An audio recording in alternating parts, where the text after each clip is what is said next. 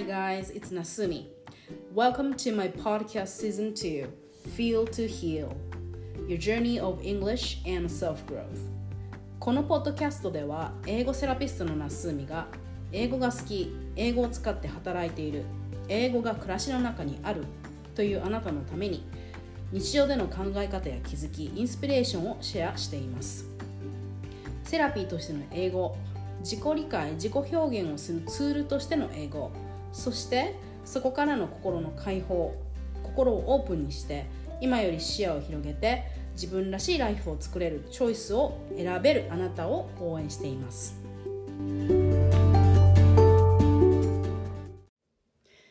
Hey guys, it's Nasumi. Thank you so much for listening to my podcast.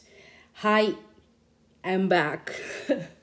戻ってきましたポッドキャストをね長い間ちょっと更新できてなかったんだけどそれはあのやっぱり子供たちが夏休みだったからもうねちょっとそういう余裕がなかったんですね。まあインスタグラムではちょいちょい発信をしてたりもしてたんだけど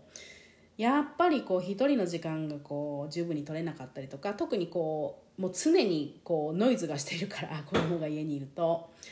あちょっとねなかなかできなかったんだけれども I'm back. And I'm so glad that I'm here and I'm glad that you're here、um, そうだから本当にねあのこんなに、ま、間が空いてもまた聞いてくれくださる方がいるっていうのは本当に嬉しいです。Thank you so much for being here. はい。でねはい。今日はちょっとポッドキャストのあねポッドキャストってあの私ちょっと前から気づいたのたんだけどなんかシーズンっていうのが作れるみたいなんでね。それであのシーズン1シーズン2みたいな感じであの今日はだからこれからはシーズン2に入っていこうかなとあの自分の中で決めていてですね。あのそうシーズンってちょっとかっこいいよね。あの えーと、海外ドラマとかだとシーズン1シーズン2でなんかね長く続くやつだったらシーズン10みたいなとこまで行ったりしてあの大体ああいうショーではシーズン1シーズンが1年だったりするんだけどまあ今回私ちょっとねあのフェーズがちょっと変わってくるなっていうのをあの、まあ、感じていて、まあ、夏休みその発信とかねポッドキャストとかあんまりできなかったっていう反面あの結構自分との向き合う時間も長かったりしてあのこれからどういうふうに私のプログラムとかサービスをオファーしていこうかなとかあの私がやっぱりやりたいことはどういうとこどういうところからあのクライアントさん来てくださるクライアントさんをサポートしたいかなっていうことをあのやっぱすごく考えていたんですねそういう時間があったから。でで考えた時にあのやっぱりちょっと変化をさせていきたいなって思ってですねあのまあそのなんだろうなずっと変わらず同じサービスをオファーしていっているっていう方もいると思うんだけどまあ私の中では、まあ、ちょっとずつ変化させたりだとか、まあ、こっちの方がいいのかなこうした方が分かりやすいのかなこうした方が皆さんにとって便利なのかなそして私にとってもあのカンフォトボーなのかなっていうのをこうやっぱいろいろこうやってみたいというかあのイボーブさせていきたいっていう気持ちが私の中にはあって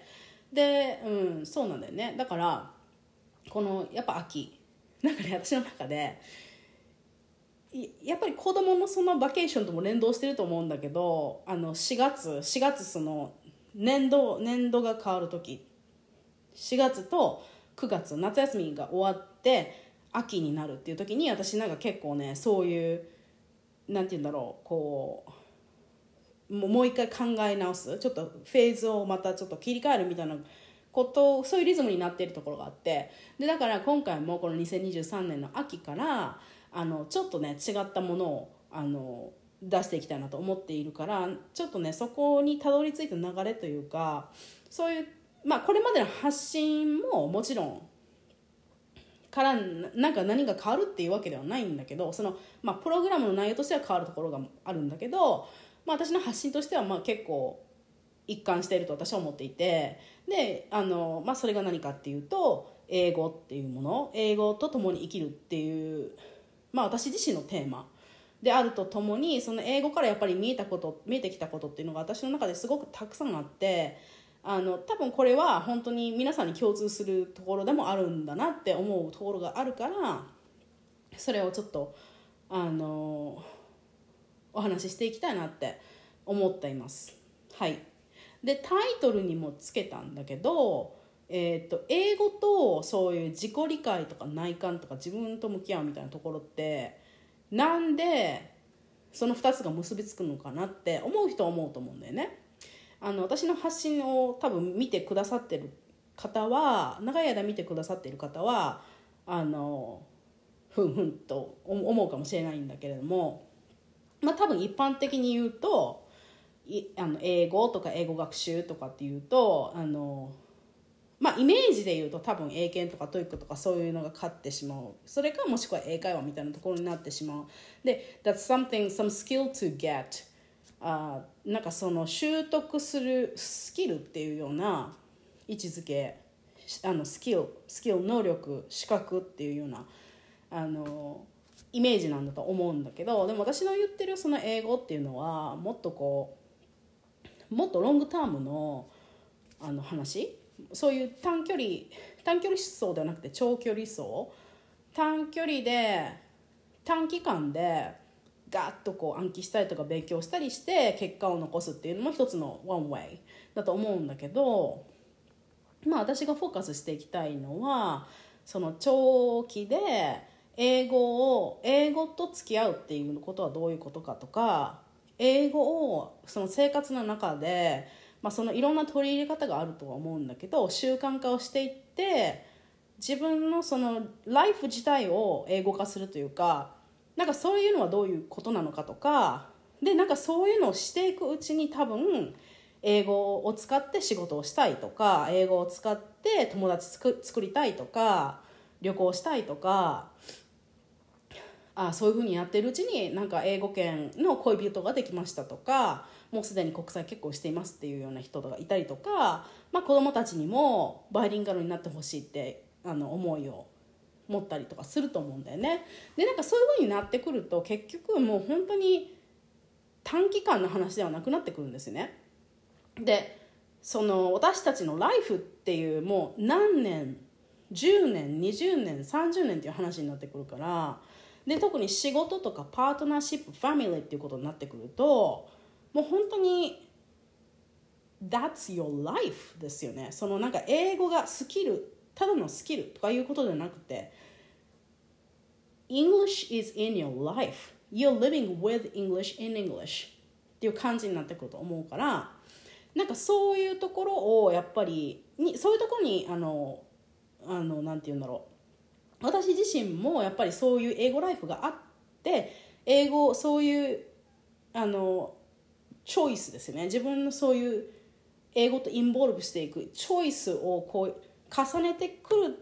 きての課題だったり悩みだったり、まあ、もちろんそこには喜びとかもいっぱいあるんだけど、まあ、そういうことがあったからあの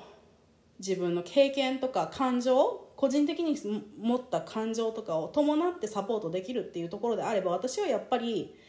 そういうところなんだよね。だからそういうのを考えた時にあのあのねそういうのを考えた時にやっぱりこう大きもうちょもうちょっと大きな話になってくるからさっき言ったように「That's who you are and that's your life」っていうことになってくるから結局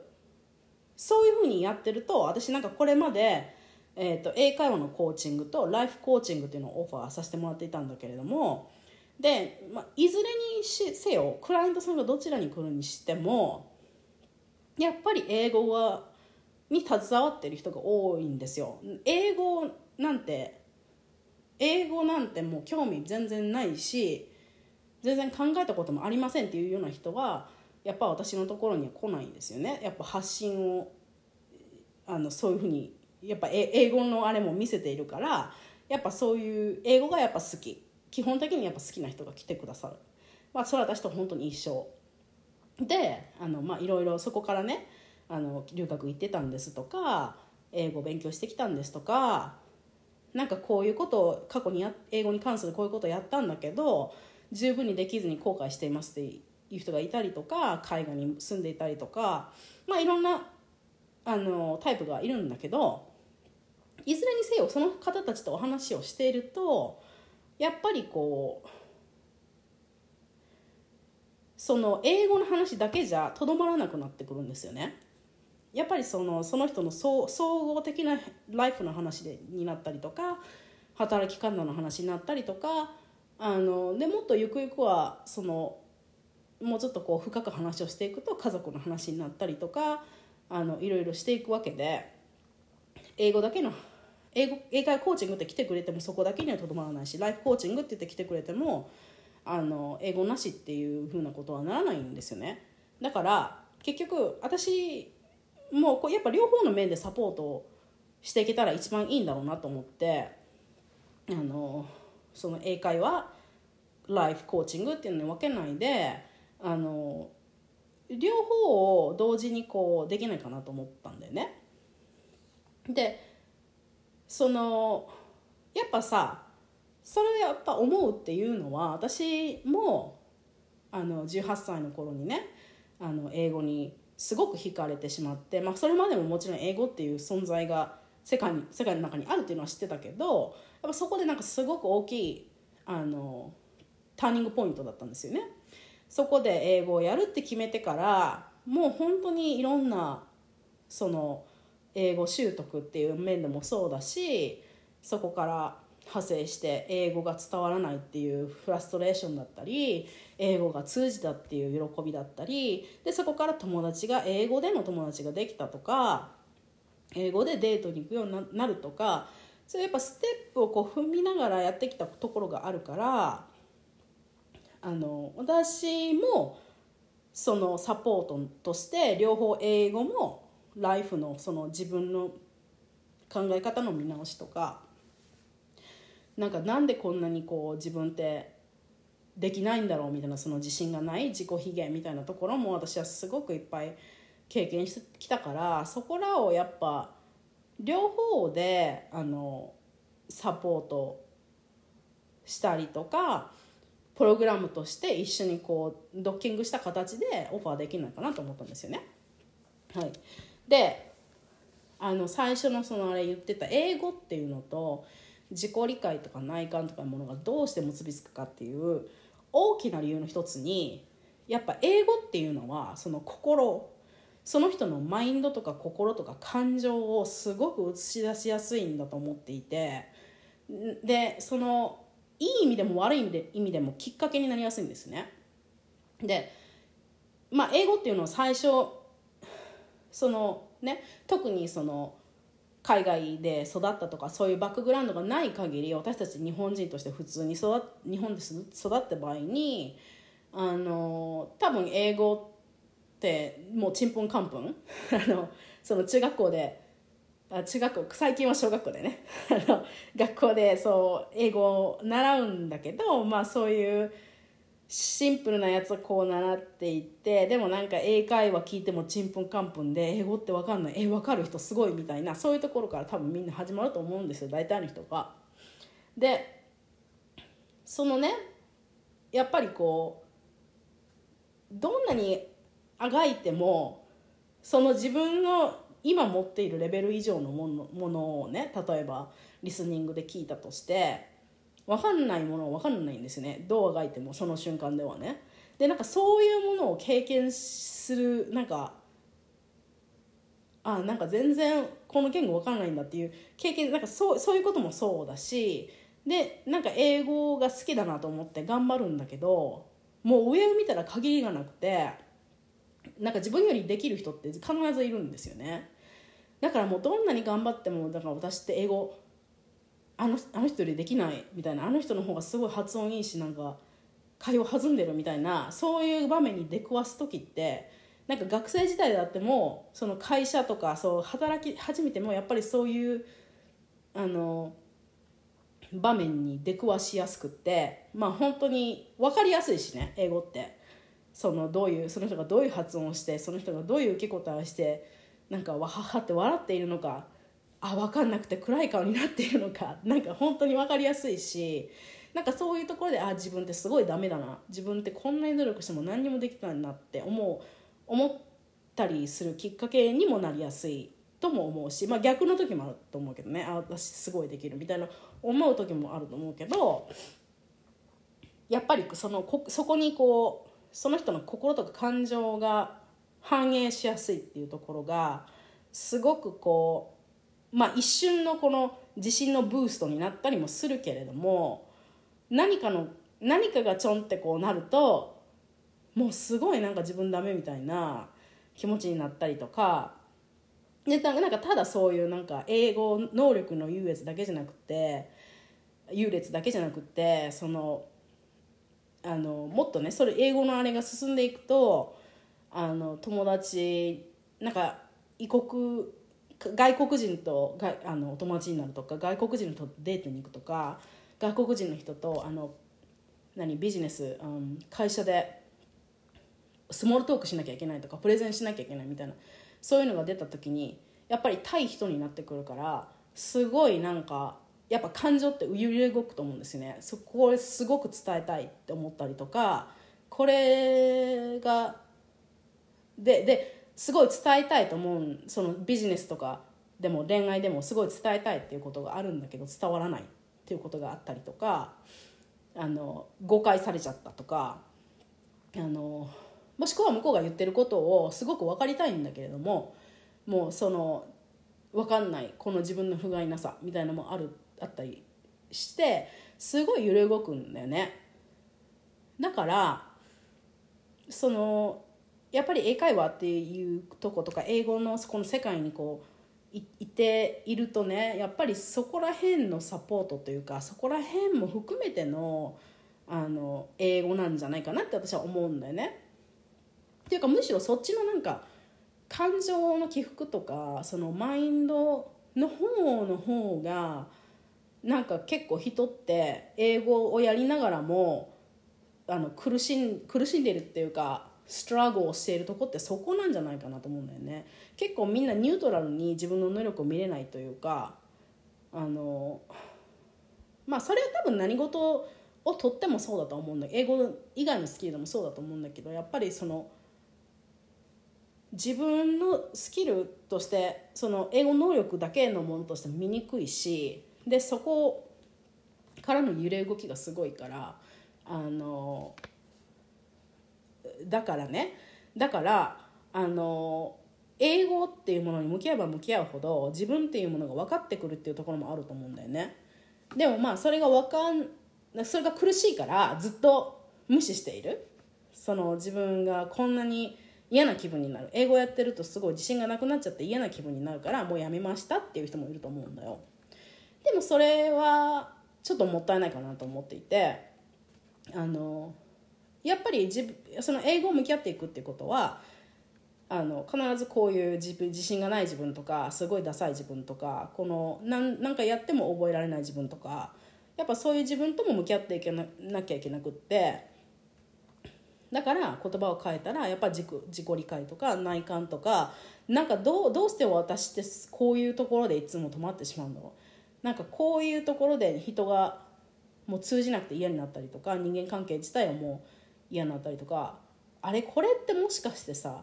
英語じゃなくても日本語でも起きてないか結局みたいなところがあったりするんだよね。だから英語っていうものを使う使うと普段日本語で生活してる時は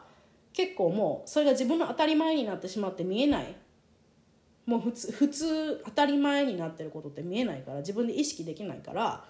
そういうのもあの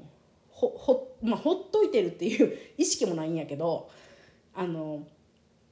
というようになっているそういう自分自身のこの個人的な課題が英語をやることによってなんかすっごいクリアに出てきたりするんですよね。だからそういうところも含めてあの英語って英語を習得するって結構本当大変だよね。本当の意味でやろうと思うと本当大変だよなと思うんだよね。であととはいえ英語っていうのはそのそういうその人の課題をあぶり出すっていう性質もあればもう一つあのすごくこう表現できるっていう面も持ってると思うんだよね。だからなんか私なんかすごいこうそういう典型の例なんだけどあの私みたいにその日本で生まれ育って日本語でこう育ってきた過程でこう自己表現っていうのがあんまりこうできなかった。日本語で日本人とこうなんかねやっぱりこうた他の人のことを事情とか気持ちとかを考えすぎて自分の言いたいことを言えないとかあの意見をやっぱり堂々と言えないみたいなところ私はすごくあったから子供の時、まあ、今もそういう傾向がないことはないんだけど、まあ、そういうのがあったから英語っていうものをあの学んでいく過程であのやっぱりね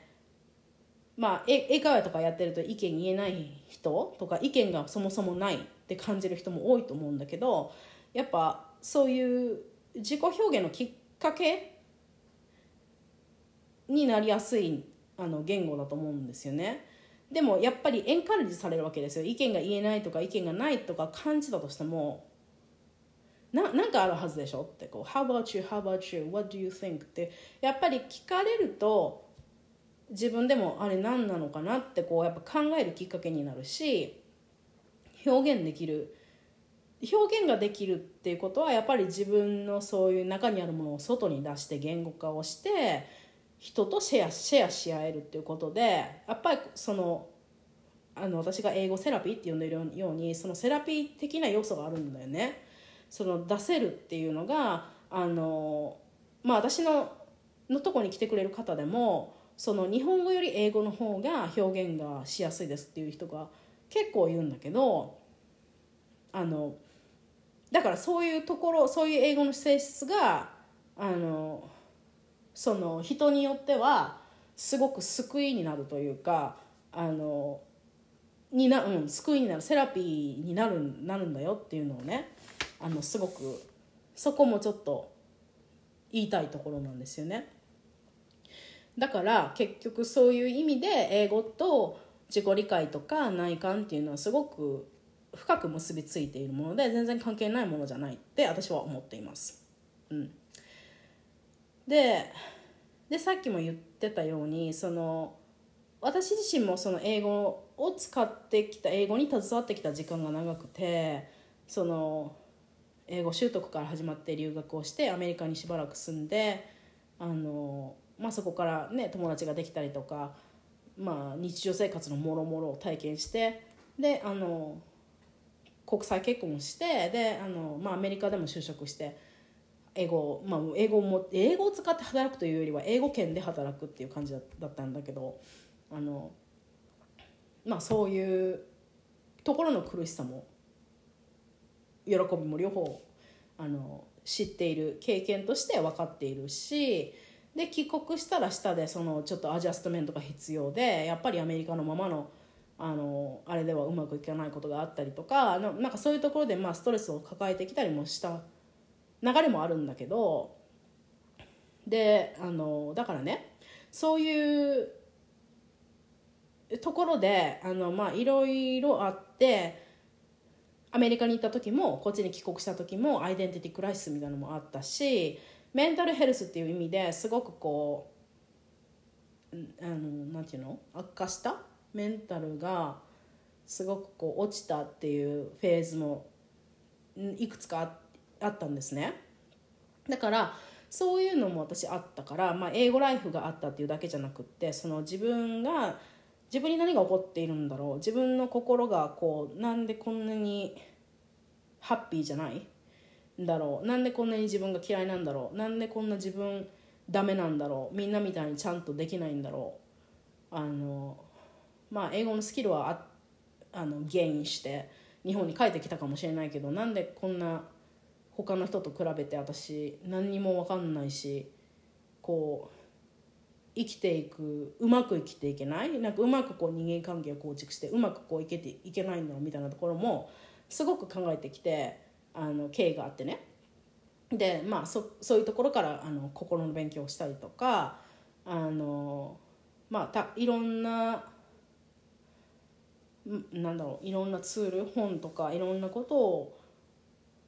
あの通じてそういうことをまあ勉強しし始めて、まあ、すごくあのさそれでそ産後にすごく私は落ちたからメンタル面でもその全てがうまくいかなくなった時があったから体も心もね。あのそういうのも含めってであで結局独学しても間に合わなくなってきちゃってなんか自分なりにセラピストとかコーチとかそういう方について学ぶようになったんだけれどもでなんかそういうところもやっぱりその人生ってさいろんなことが起きるじゃないですか。いいことばっかりじゃないし英語を習得してしたからといってもうバラ色で全部がうまくいくその仕事ももっと収入のいい仕事について全部こうバイリンガル子育てもうまくいってパートナーシップも全部うまくいってってならないよね。人生でこう、まあ、いろんなことがあってアップダウンがあるっていうのはあのあるあるんですよやっぱり。だからそういうところも含めてその英語が好きっていうモチベーションで、まあ、私と同じじゃないですか。あのそういうモチベーションでやってこうライフを歩んでいっている方にとってやっぱより良い豊かよりよく豊かで自由にこう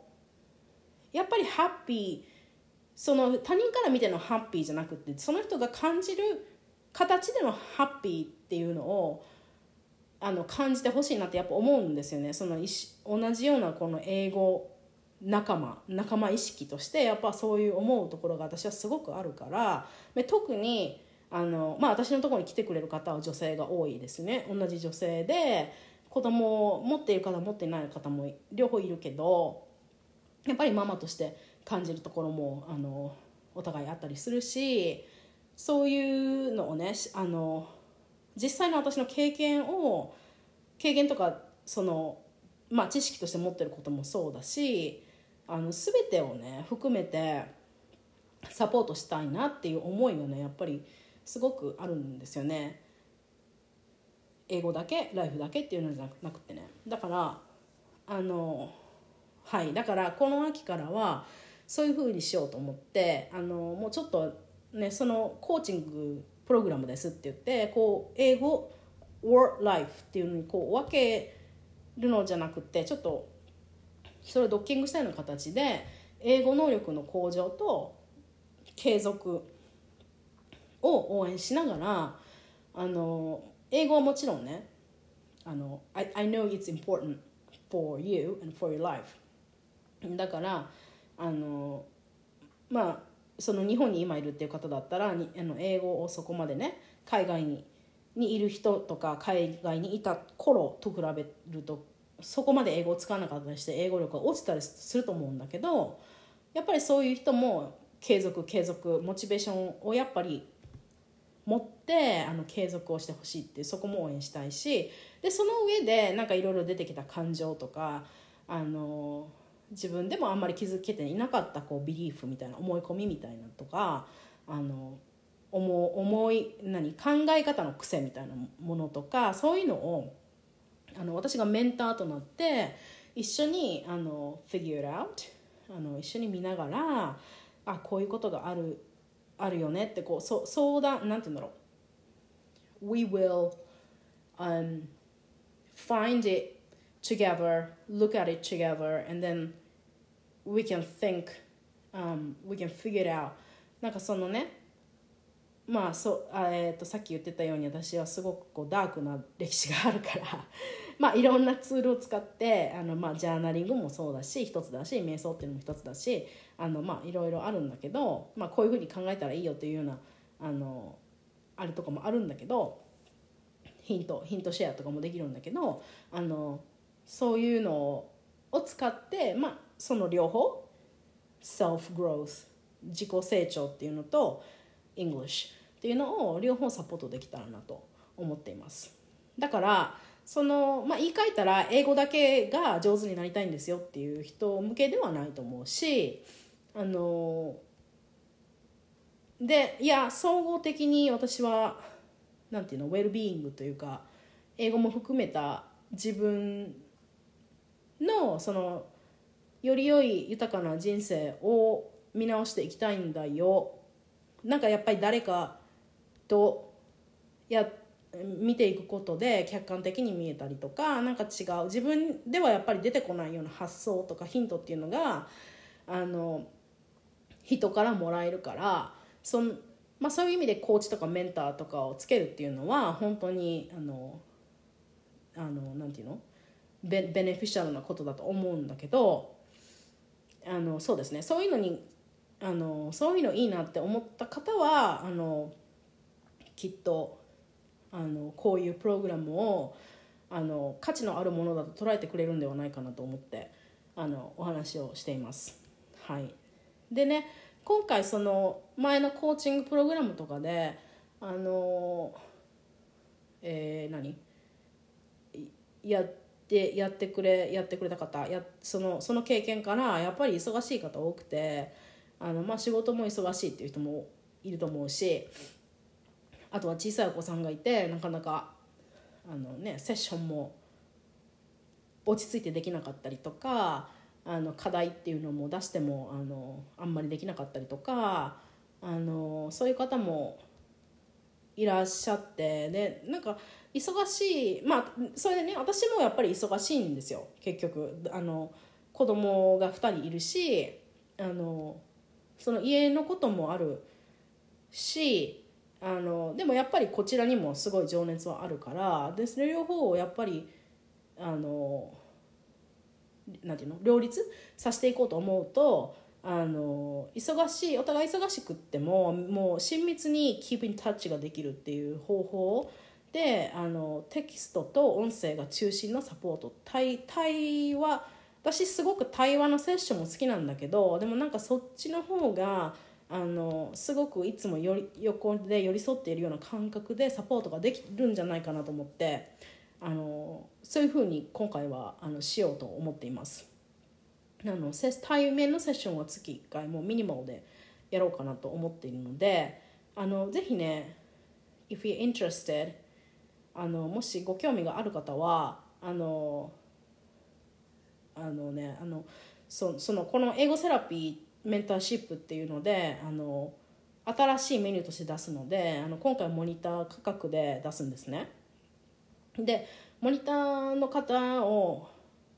多分3名ぐらい募ろうと思っているので,、えー、で1人もやりたいですって言ってくれてる方がいるから、まあ、あと2人ぐらい募募る予定です。であの9月10月スタートあたりのスタートであのもしこのタイミングでやってみたいなちょっと価格もかなり抑えたものになるのでもしねあのでもなんかやっぱ新しいプログラムなんであのフィードバックを募ろうと思っているんだけどそういうのもあのいろいろこう聞いてもいいよなんかそういうフィードバックそのプログラム自体のフィードバックをあの何？シェアシェアしてもいいよって思ってくれる方がいましたら是非ねあのモニター価格でお申し込みいただければと思います。まあ、まずねお話を多分したいと思うのと思うのでそのコミットする前に。なのであの LINE の方にご登録をいただければあのそちらから募集しますのであのもし英語向上英語継続しながら自分のこともちょっと見直したいな自分のこの心とかあの、まあ、人生のいろいろをねあの、まあ、誰かと一緒にちょっと見直したいなって思う方がいればですねあのぜひお申し込みください。はい。I'd love to work with you. なのであのそうですね。今回はだからこのシーズン2のちょっと始まるということであのあの私の現在地をちょっとお話しさせてもらいました。これからまたねあの英語っていうのはどういうふうにこうその人の人生と関わってきてこうなぜそれが表現表現のツールとしていいのかあの癒しのツールとしていいのか、まあ、いろんなことをお話ししていければいいなと思っているのであのはい。Thank you so much for listening to the season 2 episode 1ありがとうございました。はい。ではまたあの多分 I, I think I can またポッドキャストに帰ってすぐ帰ってこれると思うのでもう夏休み終わったので Thank goodness あのだからはいよろしくお願いします OK thank you so much for listening have a great day